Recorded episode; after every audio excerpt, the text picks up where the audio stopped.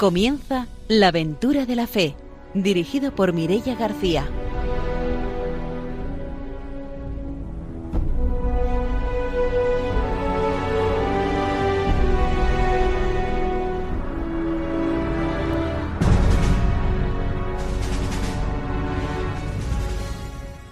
Buenas noches, bienvenidos a la aventura de la fe. Estamos en Radio María ya preparados para ofreceros una nueva aventura misionera. Está con nosotros el padre Arturo García. Buenas noches. Muy buenas noches a todos los radiantes. Estamos aquí para una, es un, nuevo animar, ¿no? La, la, misión, que en la iglesia no solo son los misioneros, sino todos los que estamos detrás rezando por los misioneros y pidiendo vocaciones para que no falten cristianos que vayan por todo el mundo a anunciar el Evangelio. Está también con nosotros Ramiro Fauli. Buenas noches. Muy buenas noches. Y hoy voy a enviar un mensaje muy especial a todos aquellos eh, que trabajan en los camiones transportando mercancías por la noche, muy especialmente por Gabriel Lozano, eh, en el cual compartimos, eh, digamos, teatro y amistad. Y me dio una grata sorpresa cuando me dijo, yo escucho Radio, Radio María, de, esas sorpresas que tú no crees que, bueno, te consigues gente por ahí que nunca piensas que va a estar escuchando Radio María y verdaderamente escucha la programación porque, bueno, aunque él no es, muy creyente, pero sí que le gusta pues estar siempre en sintonía con lo que se habla y conocer las, eh, todo lo que nos acerca a Dios, ¿no? Pues mandamos esos saludos y vamos a saludar también a nuestra invitada de hoy, que es Mari Carmen Izquierdo, es servidora del Evangelio y está de misiones en Perú. Buenas noches, bienvenida. Hola, buenas noches. Gracias por invitarme. Después conoceremos su testimonio. Ahora saludamos también a nuestros técnicos, a Ramón y a Ángelo, y empezamos ya el programa con la sección de formación.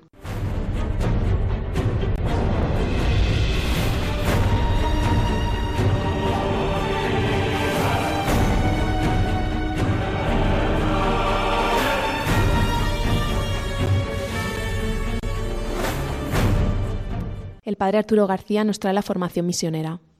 Bueno, pues estamos eh, leyendo la encíclica de Evangelii Nunciandi, una preciosidad que escribió San Pablo VI en 1975 y vamos a ver el epígrafe del número 13 que es hacia una comunidad evangelizada y evangelizadora.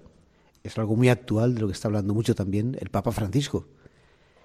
Quienes acogen con sinceridad la buena nueva mediante tal acogida y la participación en la fe se reúnen, pues, en el nombre de Jesús, para buscar juntos el reino, construirlo, vivirlo.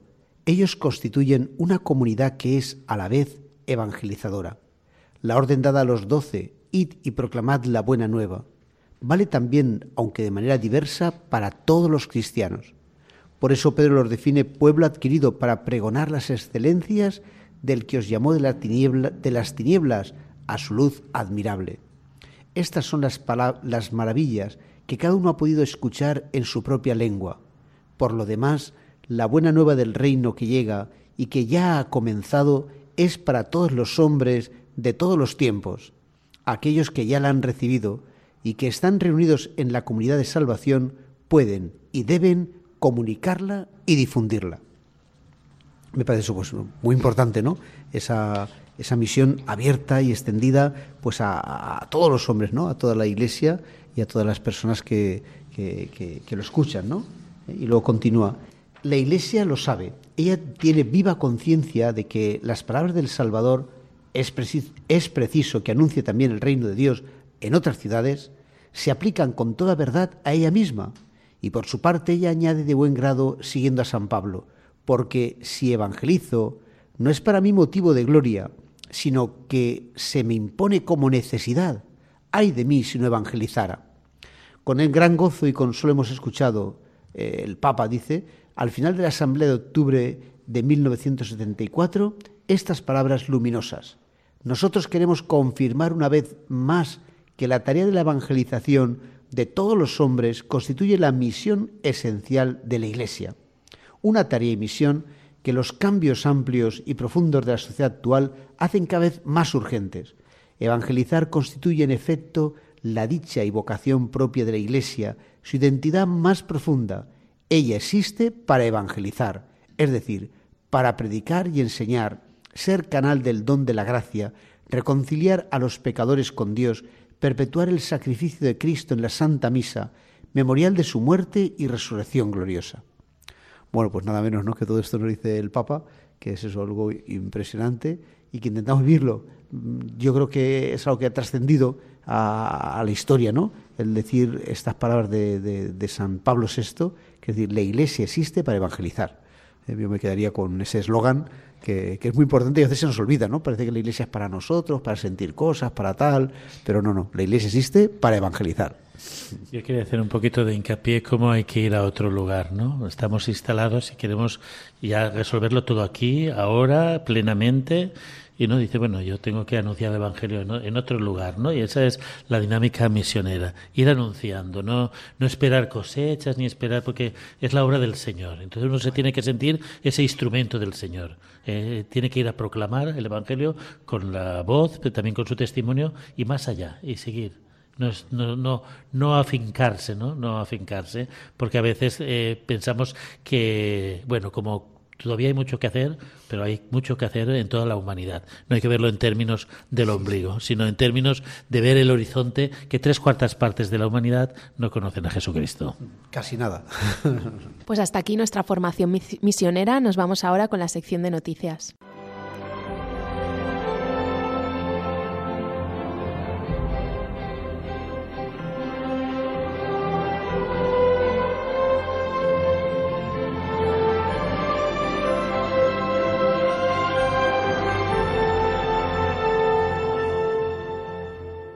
Ramiro Faulí nos va a contar las noticias misioneras de esta semana. Bueno, una noticia misionera que viene desde Mongolia, que es el padre Francisco Javier Oliveira, que fue ordenado sacerdote en Japón y su madre le confesó que cuando había nacido lo había ofrecido a la Virgen para que fuera misionero en, en Asia.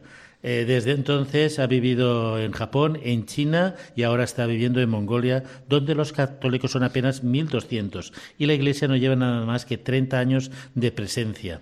Este misionero ha estado en tres países de, misión, aunque de Japón le parece que es el más duro, porque allí quizás se experimenta más la soledad, incluso estando en una parroquia, mientras que opina que en China le impresionó mucho lo que la gente tiene tanta curiosidad y hambre de conocer. Por eso está eh, muy esperanzado en que se abran esas fronteras de China, porque hay muchos chinos esperanzados y expectantes para el anuncio del Evangelio.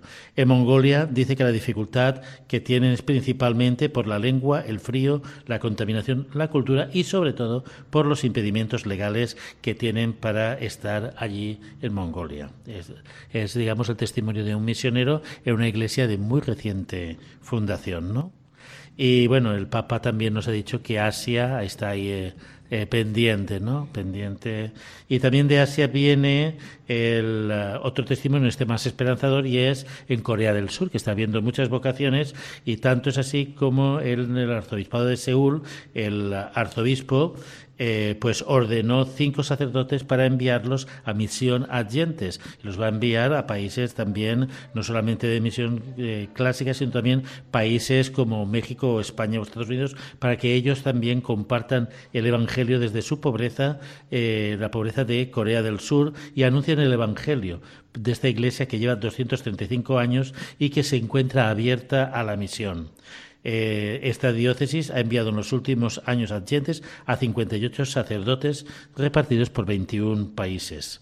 Así pues, las iglesias que antes considerábamos de misión ahora están siendo también misioneras y las que las iglesias que hemos sido misioneras, pues nos estamos nutriendo de misioneros de otros países, ¿no? Esa es la gran riqueza de la iglesia y el mensaje de Jesucristo que no tiene fronteras y que es compartido por distintas razas, culturas y condición yo vi un documental de, un padre coreano que estuvo en África y la gente estaba encantadísima ¿no? con, con él, creo que justamente en Mozambique, y fue muy, muy bonito. ¿no? Bueno, a mí me llamó la atención en Venezuela, en un pueblo apartado que se llamaba El Palmar, había un padre chino y me, me una vez me eh, tuve que acompañar al obispo a celebrar allí una fiesta patronal y bueno, la iglesia estaba abarrotada de gente. Y entre otras cosas me hizo gracia que el obispo dijo, bueno, eh, este padre chino yo no sé cómo, eh, cómo evangeliza, porque no se le entendía casi el, castellano, pero toda la gente le, le quería muchísimo, ¿no? Y entonces tú ibas a la celebración y la verdad que cuando el padre hablaba nadie, yo no lo entendía. La gente del pueblo, este, dice, este pueblo es un pueblo que cree mucho en Jesucristo porque se le llena la iglesia al Padre Chino. Entonces, bueno, a veces el misterio, ¿no? Que nosotros queremos tener gran elocuencia, gran dicción, tener dotes de oratoria, y sin embargo me llamó la atención que este padre, muy sencillito, muy humilde, además practicaba medicina china y aconsejaba a la gente y todo, iba tranquilo por el pueblo y todo el mundo lo saludaba, ¿no? Pero la celebración de la misa llamaba la atención que es que estaba la iglesia abarrotada Tenía su grupo de laicos, de catequistas y todo, y él celebraba la misa, bueno, pues el espíritu actúa, ¿no? Más por encima de nuestras, de nuestras capacidades. Y también decía sobre una diócesis de esta así como Corea y tal, y que a lo mejor hay 600.000 católicos y 600 seminaristas, que imagínate, es un seminarista por cada mil católicos. Que si aquí hubiera así, pues... el seminario es grande, cabe mucho, no hay problema, pero... aquí tú estás en un seminario bien grande. Sí, sí, sí, no habría problema. Bueno, y, está, y estáis teniendo vocaciones, ¿no? Gracias a Dios, aunque hay que seguir rezando porque hace falta muchas más. Por lo que decías tú, no solo para Valencia, sino para el mundo, especialmente para los vicariatos del Perú, de Requena y de San José del Amazonas, que le falta allí misioneros y para eso tener más sacerdotes y con mucha disposición. Yo he contado la... más de Perú, pero... sí, yo he contado la anécdota en algunos foros sobre la iniciativa de, don Antonio, ¿no? Que mandó personalmente una carta a todos los sacerdotes. E incluso hizo un reclamo en la misa crismal, ¿no? Eso era, yo qué sé, me pareció un detalle muy, muy misionero, ¿no? Es decir, de mi parte, ¿no? Eh, como pastor de esta iglesia, a todos los sacerdotes quiero que, que, puedan ser misioneros, ¿no? Sí, de sus que lo entrevistamos recientemente. Pues en el último programa. Ahí le, le, motivó, ¿no? Pues después de las noticias misioneras y de estas reflexiones, nos vamos ya con la entrevista de hoy.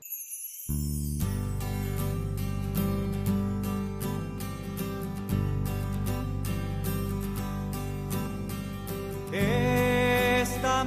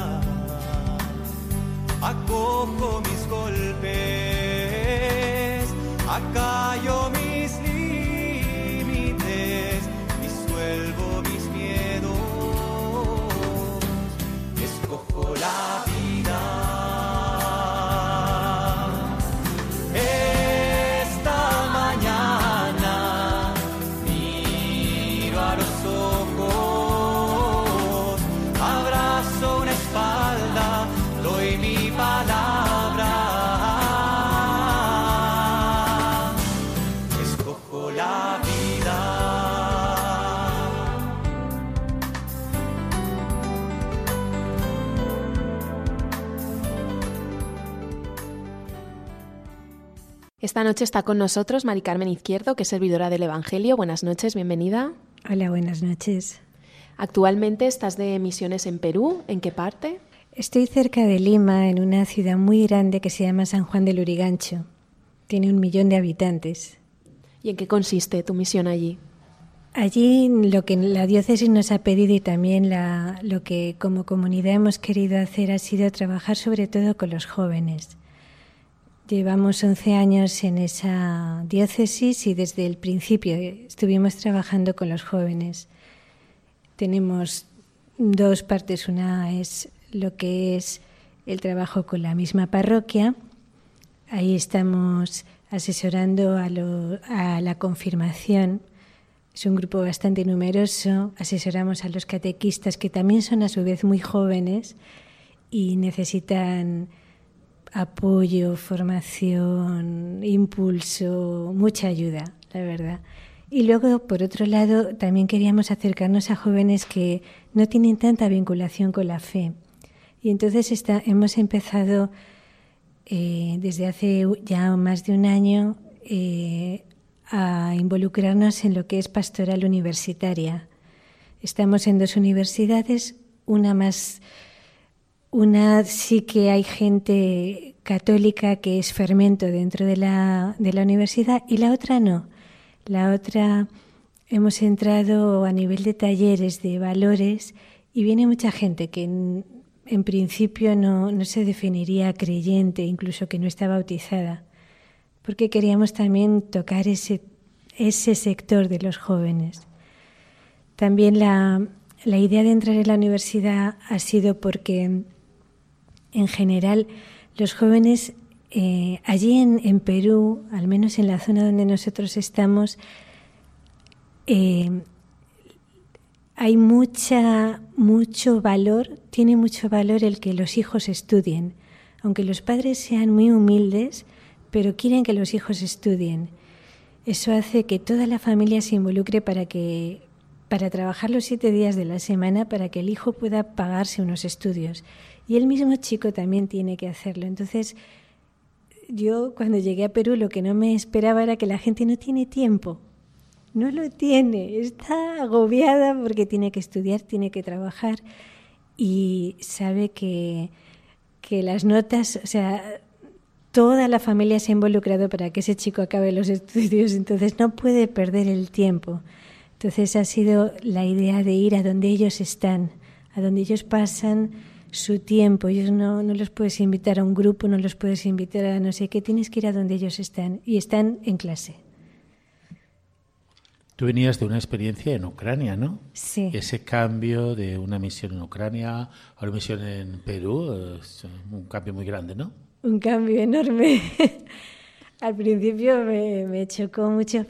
La ventaja que tiene ir a Perú es que desde el principio puedes misionar, en Ucrania tuve que tardar un montón porque tenía que aprender el idioma. Llegas a Perú y desde el primer día ya puedes involucrarte, aunque es verdad que tienes que conocer mucho la cultura. Sí que hay un, un tiempo muy largo en los misioneros que es conocer, escuchar. A mí en ese sentido me ha ayudado mucho cuando hemos entrado a la universidad hacer encuestas. Era una forma de entrar en contacto con los jóvenes y no le dabas la encuesta, sino que la desarrollabas con, e, él.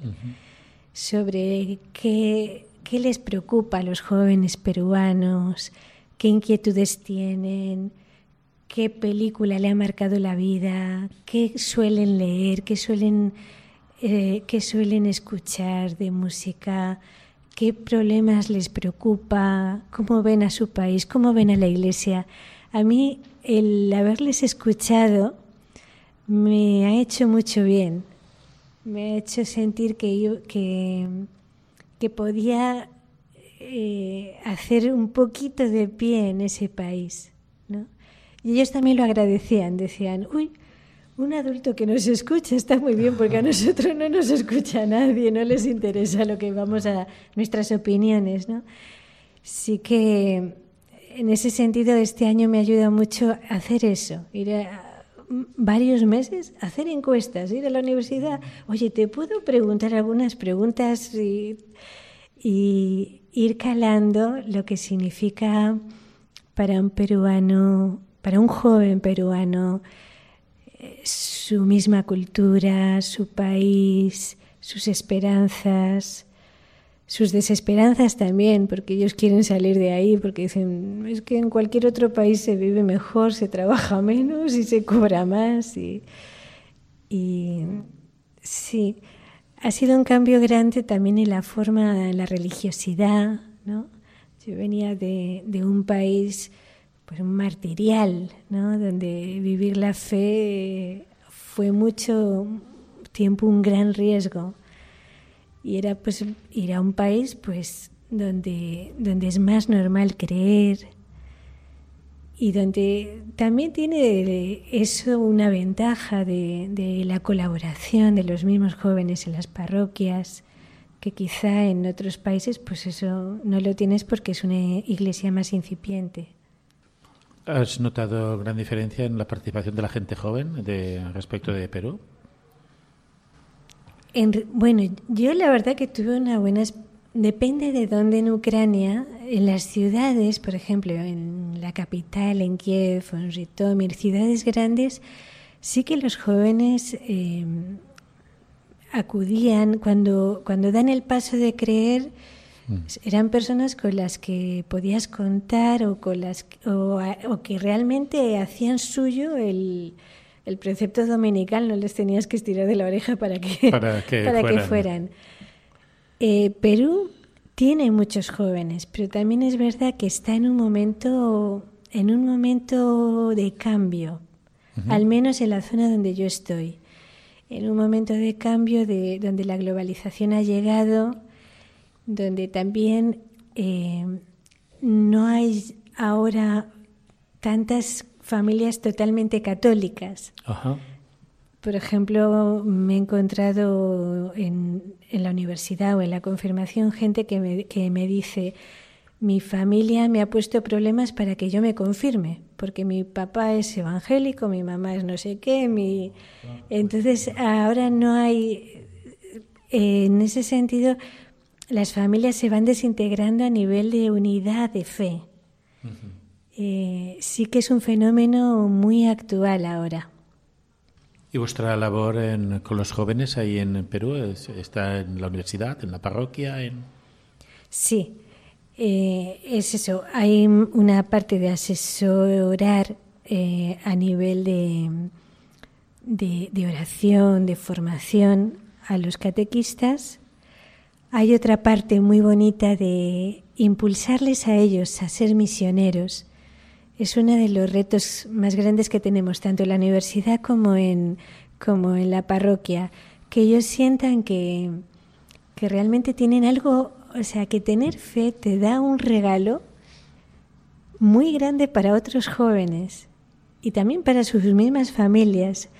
Un día me encontré por la calle a la mamá de una chica que conocía y me contaba un problema familiar muy grande que tiene y que ella y dice y mi hija después de, de, venir a los grupos con ustedes dice me decía trátate bien mamá trátate bien dice yo no yo nunca había pensado que me estaba tratando yo a mí misma mal entonces creo que, que enseñar a los jóvenes a que ellos son misioneros, a que ellos tienen una buena noticia para dar ahí donde ellos están, eh, es una de las tareas más, más cruciales que tenemos. ¿no? Y, por ejemplo, con los jóvenes universitarios hemos intentado llevarlos a, a barrios muy humildes a misionar, a pasar una jornada con, con niños, con adolescentes,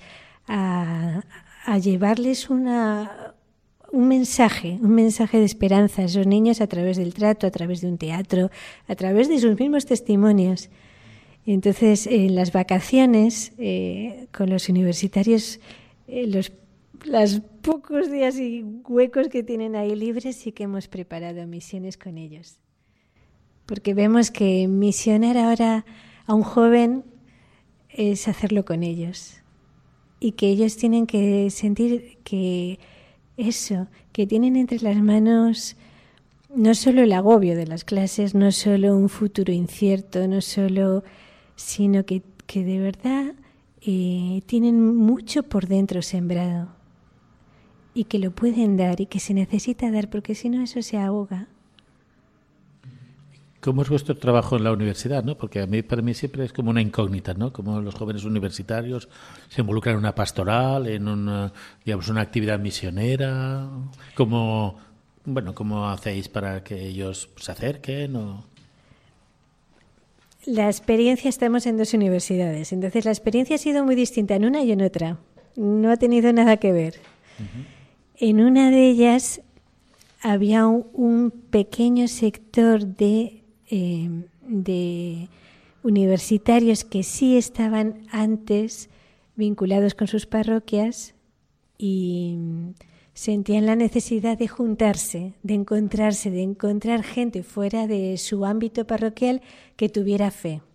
Entonces, con ese pequeño núcleo empezamos a, a, invitar, tuvieron iniciativas muy bonitas, por ejemplo, en Navidad eh, hicieron una chocolatada grande, invitaron a todos los jóvenes y ellos en el, en el patio de la universidad decían, os invitamos, somos de la pastoral universitaria, ellos mismos, ¿no?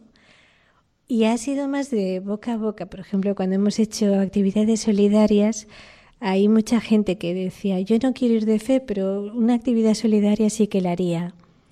Entonces, ellos con mucho respeto, desde la no fe que tenían, o incluso vino un chico que era pentecostal y otro que era no sé qué, pues les los acogíamos y hemos hecho, creo que ellos han sido ese germen, ¿no? Y a veces pues hemos buscado temas que les pudiera interesar, a veces hemos eso, hecho misiones solidarias, hemos ido combinando para ir Mm, involucrando a personas que quisieran participar de esa, de, esa actividad, ¿no? de esa pastoral universitaria. En la otra universidad ha sido diferente. Ahí no hemos tenido tanto la ocasión de formar un grupo, aunque sí que hemos hecho misiones juntos. Eh, allí, por ejemplo, en, en, las horas de tutoría, porque hay tutoría donde se les enseña valores, es algo muy peculiar de esa universidad en concreto, que no es una universidad católica para nada, pero sí tienen esa hora de tutoría las, los, primeras, los primeros cursos. Entonces ahí nos han dejado, por ejemplo, pasar cada, eh, por todas las clases cinco minutos para invitar a una actividad solidaria, para invitar a que estamos ahí, que somos presencia. Y luego nos han dejado dar a nosotros mismos talleres, ¿no? talleres de valores. Dimos uno muy bonito sobre la dignidad humana. Lo hicimos para creyentes y no creyentes y el último día pues sí que dimos la dimensión cristiana de la dignidad. Otro día lo hicimos de la libertad. Fue también muy bonito. La libertad, la manipulación. ¿no? Y, y los jóvenes lo valoraron mucho, mucho. ¿no? Entonces es como ese ámbito. Y luego también este año vamos a implementar, a, sumar a eso la posibilidad de, preparar a los chicos para los sacramentos porque hay muchos chicos no bautizados, no, que no han hecho la primera comunión, que no se han confirmado y aprovechan que estás ahí esa hora en la, en la universidad y se ofrece y aceptarían hacer un año de catequesis, entonces también lo vamos a hacer. ¿Y cuál es el carisma que tenéis los servidores del Evangelio? Nosotros es la evangelización explícita, es lo que es misiones es lo que es primer, eh, actividades de primera evangelización que son misiones, que son pues actividades donde conocer gente, donde involucrar a otros a través de, yo qué sé, peregrinaciones juntos y para hacer un camino para gente que empieza de cero. Y luego también la parte de, de además más de formación explícita de la fe, de formación de catequistas, de formación de evangelizadores, es nuestra, nuestra labor. Y además de estar en Perú, ¿en qué otros lugares estáis? ¿En qué otras actividades, pues, eh, como servidores del Evangelio? Estamos en... somos una comunidad muy pequeña. Estamos en los cuatro continentes, pero, pero poquitos. En África tenemos la comunidad en Togo. En América tenemos en Argentina, Colombia y Perú siento que hemos tenido también algún voluntario que nos ha dado testimonio sí, que sí, sí, sí, Y en, Argentina, por ejemplo, ¿qué, ¿qué, es lo que hacen? O sea, como tipo de evangelización. En Argentina está el grupo mayor ahí y, entonces la y la formación de misioneras nuestra está en Argentina. Ah, un sector es los que se forman. También ahí estamos involucrados en, con los jóvenes, sobre todo. También muchos con familias, pero hay un sector muy grande que está, está haciendo una, una labor muy bonita con, con jóvenes en, en, el Gran Buenos Aires. Bueno. Es una situación compleja. El Gran Buenos Aires tiene barrios muy complicados y estamos ahí. Y bonita la, la... Y luego también hemos colaborado mucho con, con la formación de, de agentes pastorales, ¿no? Y también Argentina tiene, por ejemplo, la diócesis donde yo estuve tres años, porque yo antes también estuve en Argentina, antes de ir a Ucrania, era una diócesis muy, muy viva a nivel de misión. Estaba ahí en el Gran Buenos Aires y entonces la forma de vincularse los jóvenes en las parroquias era ser misioneros. Qué bueno.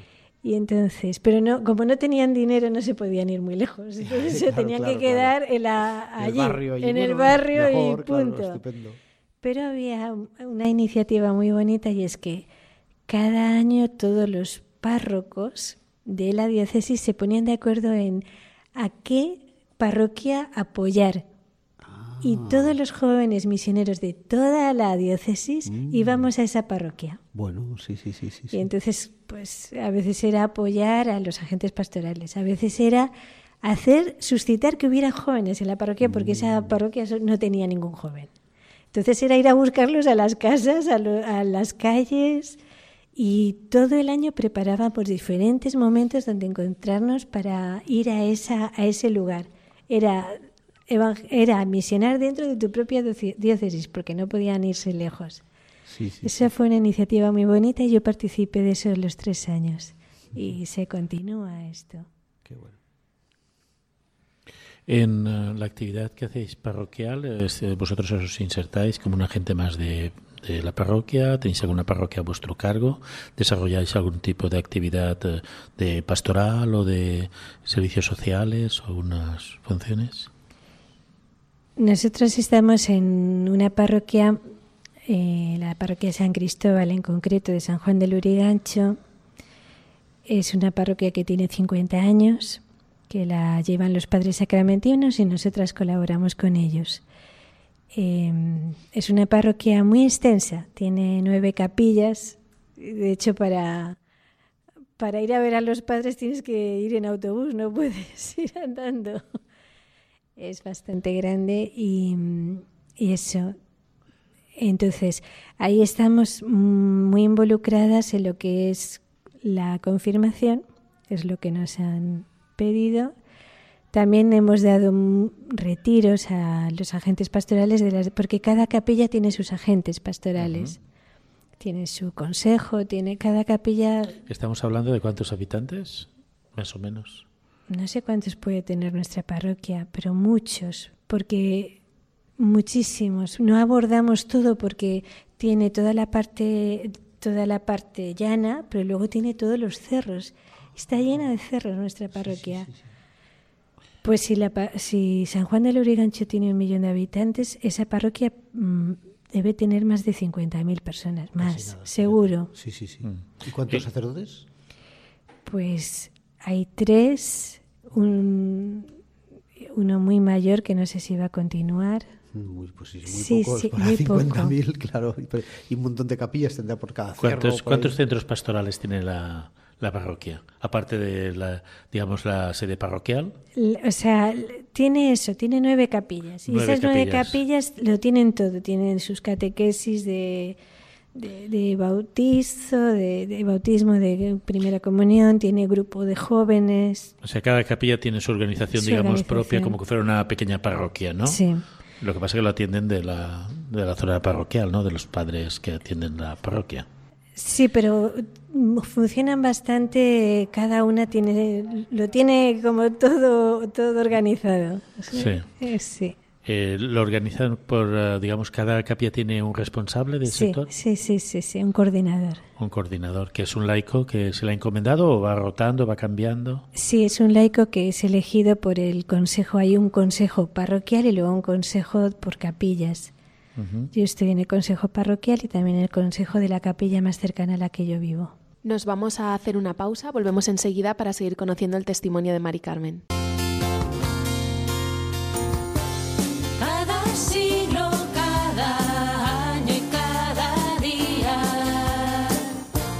Escribe Dios su historia de amor con cada hombre.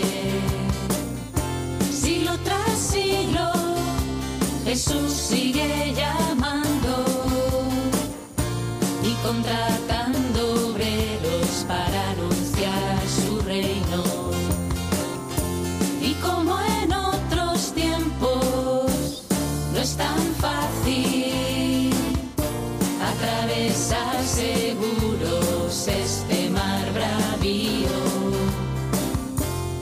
quiso su barca en este humilde pueblo, refugiar su esperanza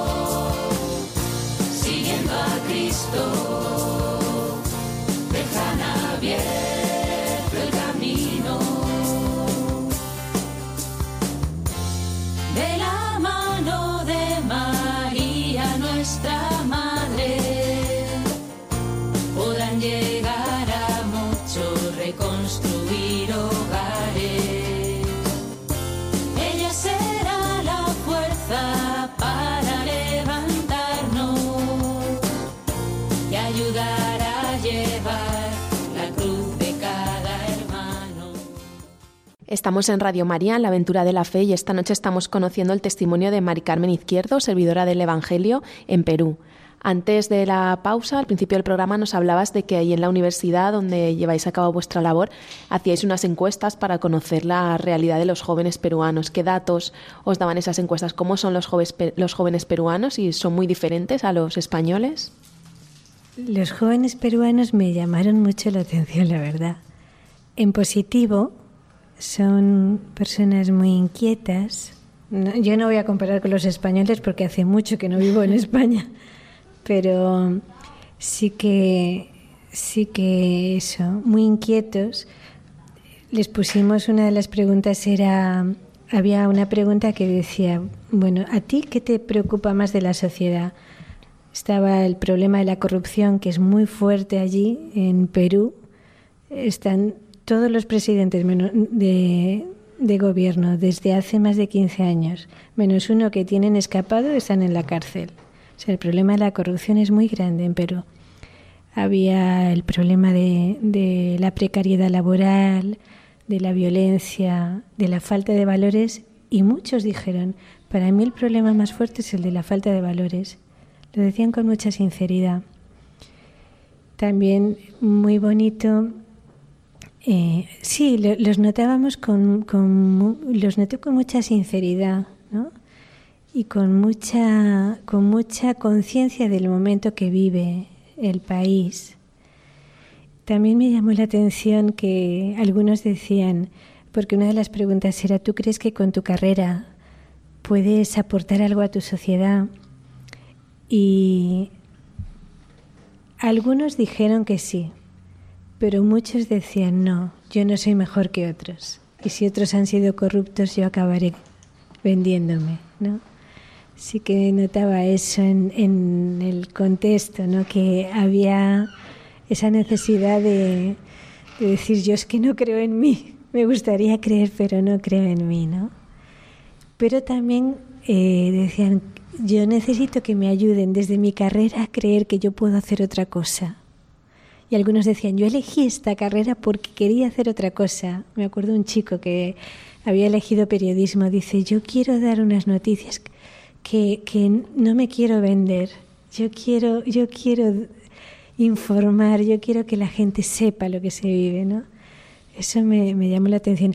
También en triste me llamó la atención que muchos nos expresaban que, que cuando tienen preguntas grandes no saben acudir a la Iglesia Católica, no piensan que les va a dar grandes respuestas. Para mí eso también fue una, una inquietud, ¿no? Decir, bueno, pues, ¿cómo nosotros nos acercamos a los jóvenes? ¿Cómo los escuchamos?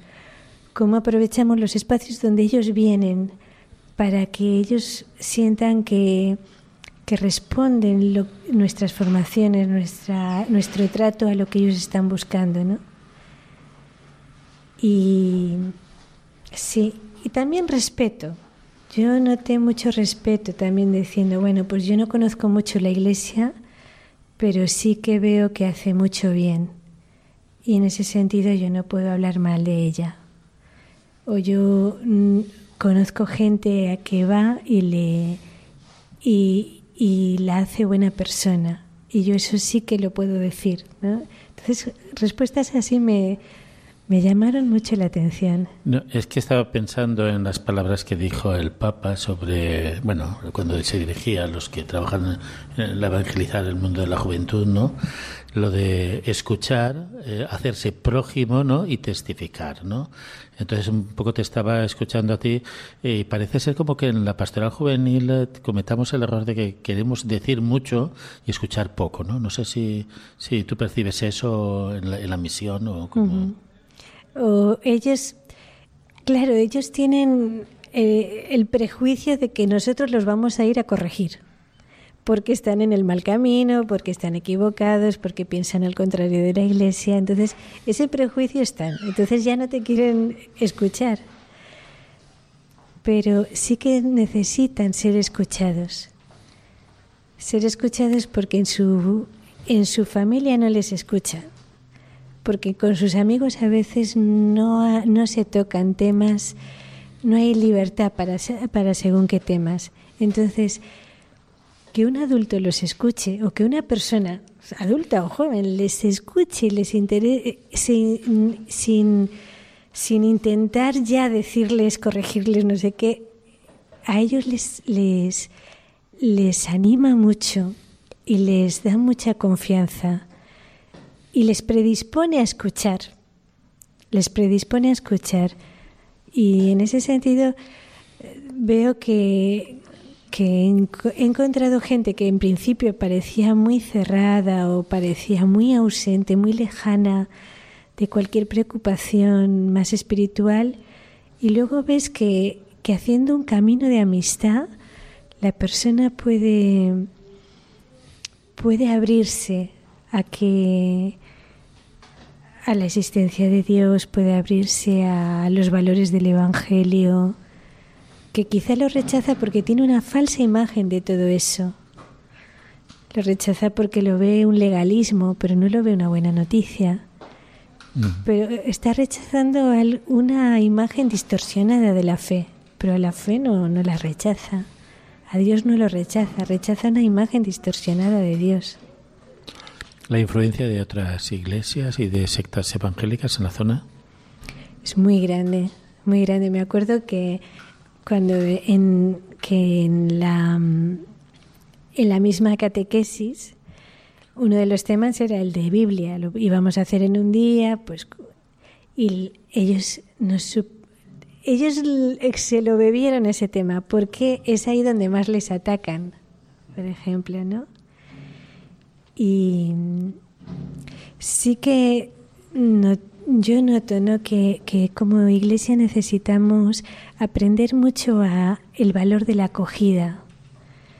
Ellos muchas veces se van porque, porque se sienten uno más, un que va a la misa y necesitan esa, esa acogida que a veces se encuentran en la iglesia evangélica, ¿no? esa sensación de que son un grupo que se apoya entre sí, que se animan, que eso pues lo, nos lo reclaman, nos lo reclaman tendríamos quizá que ser nosotros más agentes, ¿no? Es decir, cada cristiano pues preocuparse de los demás, estar a veces vamos a la misa y estamos ahí, bueno, pues como un espectador que va allí y no nos preocupamos de ser nosotros también, eh, pues eso, agentes misioneros, ¿no? Como mm. dice Papa bautizado, pues misionero, ya y preocuparte de los otros, ¿no? Tener ahí una atención. Sí, la verdad es que, claro, y más allí en América, pues todavía hay, menos vocaciones que aquí, hay menos religiosos, entonces hay mucha gente que querría creer, pero hay eso, pues pocas personas que están ahí eh, llevando adelante esa, esa misión ¿no? de evangelizar, de enseñar. Sobre todo San Juan de Lurigancho tiene la peculiaridad que es una ciudad que ha crecido en poco tiempo. Viene mucha gente de la sierra. Eh, se pobló mucho durante la época de Sendero Luminoso de gente que huía y venía allí. Y es gente que ha tenido poca atención pastoral porque vienen de pueblos donde el cura iba una vez al año. Entonces sí que notas que, en, muchos de ellos que vienen de zonas muy alejadas, no hay, no han tenido ese contacto con la Iglesia y, y no lo pueden transmitir a sus hijos porque no, no lo han tenido. Hay familias que sí, porque el peruano es un, es un pueblo creyente, pero depende de la zona donde tú has vivido. Nosotros hablar del pueblo peruano es hablar del Cristo de los Milagros, ¿no? Sí. ¿Cómo es la religiosidad popular allí en vuestra parroquia? Eh, sí que, bueno, en nuestra parroquia en concreto eh, hay muchas devociones porque, por esto que digo, porque cada, de cada zona de donde vino la gente, de todos los emigrantes, hay mucha devoción a muchas vírgenes que yo ni las había oído. Y, y sí, claro, al Cristo de los Milagros se le, se le quiere mucho. Eh, es un octubre es el mes morado, la gente va de morado por la calle y sí que hay hay mucha mucho amor al, al Cristo de los Milagros. Y también es muy, muy nosotros vivimos cerca del Cerro San Cristóbal y siempre es muy peculiar el día en Semana Santa ir hasta el cerro. Familias enteras van al cerro, le hacen una promesa a Dios y van hasta allí, hasta arriba. Es muy, muy peculiar de en, en nuestra zona porque estamos ahí cerca. Anteriormente a Perú también has estado de misión en Ucrania, en Argentina, nos lo contabas antes. ¿De dónde nace esa vocación misionera? Pues se le ocurrió a Dios porque a mí no se me había ocurrido, la verdad. Eh, yo no era una persona creyente, no, ni en mi familia eran personas de ir a misa.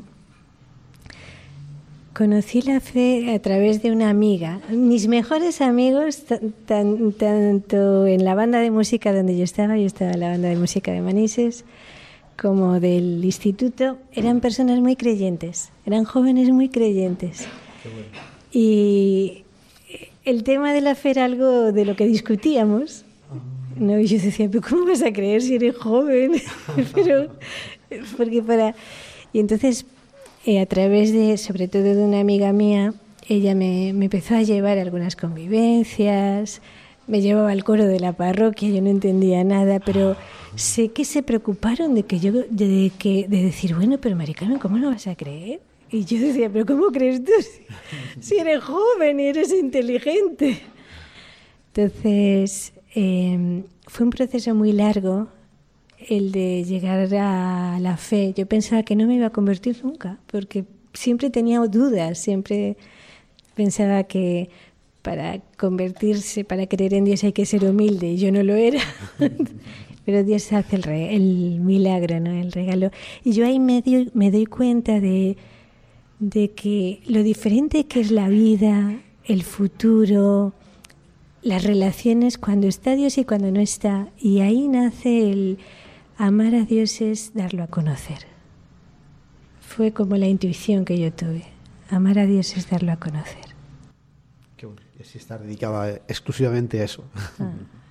Los primeros pasos en los cuales tú ya te manifiestas como creyente y después cuando dices que quieres dedicarte a la evangelización, bueno, si vienes de círculos donde no son creyentes, ¿cómo has recibido? Uy, fatal. Me decían, pero tú eres... ¿Qué te ha pasado? ¿Te han comido la cabeza?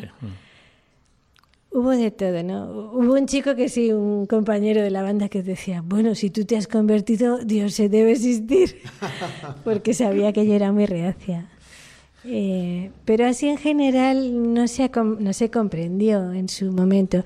Yo ahora veo que ahora cuando vuelvo de misionar, cuando vuelvo después de años, eh, lo- la- mis amigos, mi familia lo vive de otra manera. Agradece la valentía de ese momento, de esos primeros pasos, de la decisión de salir, de dejarlo todo por, por la evangelización y ve que, que Dios es fiel, que te promete una alegría, un sentido de la vida que no te lo quita y que lo ven a lo largo de los años, ¿no? Entonces sí que veo que ahora comprenden más mis amigos, mi, mi misma familia. No solo lo han aceptado con resignación, sino que que dicen adelante y olé. Claro, eso la verdad es que es una, una aventura. ¿Y el que tú fueses música te puede ayudar? ¿Te ha ayudado alguna vez también en tu misión? Mucho, mucho. Bueno, yo tocaba el saxofón y cuando. Y yo no tocaba la guitarra, para nada. Y cuando llegué a un lugar donde no había ninguna que lo tocara, y me dijeron, tú no tocabas el saxofón, tú una guitarra. La guitarra me acompañó, me gusta mucho cantar, la verdad. Y mm, sí que te abre mucha puerta con los jóvenes, sobre todo, hacer canciones forum, eh, muchos momentos de sí de, campamentos, de peregrinación que sí que ha sido una gran ventaja. Eh, Conocer la música clásica me ha ayudado mucho, pues cuando hemos preparado teatros, pues la música de fondo, la he preparado, o sea que yo también decía, pues a los pobres darle lo mejor. Pues es verdad que ellos eh, escucharán los jovencitos música villera y, y cumbia y poco más, pero también les puedes dar lo mejor. ¿Y por qué no? Y ves que la gente luego tiene sensibilidad a la belleza y, por la belleza pasa a Dios. Porque Dios es belleza, es bello. Eh, existe como cierto pesimismo cuando hablamos de crecimiento en la fe y hablamos de juventud, ¿no? Parece como que estamos con las alas caídas, que no vienen jóvenes. ¿Cómo percibes tú, digamos, los nuevos aires misioneros? Eh, yo percibo que hay eh, un grupo de gente joven cada vez como más comprometido, ¿no? Como un cambio sociológico en el perfil, ¿no? Del, del cristiano. No sé cómo lo percibes tú. Yo lo veo positivo, o sea, yo veo que, que justo porque ya no es... Ahora ser creyente es algo que, que empieza a ser significativo. No lo eres porque todo el mundo lo es. Lo eres porque tú tienes un convencimiento. Y entonces eso te hace... les- le- a- nos hace a nosotros y les hace a ellos mm, defender aquello que creen. Y y no solo defenderlo en plan en plan ponerse en contra de los demás sino sino que les hace reconocer que tienen algo muy bueno que que no quieren perder ¿no? eso es muy positivo. Y también para mí trabajar con jóvenes no es decir vosotros sois el futuro digo yo te he dejado un mundo fatal y yo tenía de joven muchos deseos de cambiarlo. Digo, pues no sé si te lo he dejado mejor del que yo tenía cuando tenía tu edad, pero yo quiero comprometerme hasta el final, hasta que yo quiero ser vieja, pero evangelizando y dando lo mejor de mí, porque no puedo darles el relevo mm, sin darlo todo hasta el final de mis días. También para mí eso es importante. El joven se compromete cuando ve a otros comprometerse. Pues con esta reflexión llegamos al final del programa. Muchas gracias, Mari Carmen, por haber compartido tu testimonio con nosotros. Volvemos dentro de 15 días. Mientras tanto, nos podéis seguir en Twitter, en Facebook y también en el correo electrónico laventuradelafe arroba radiomaria.es. Buenas noches.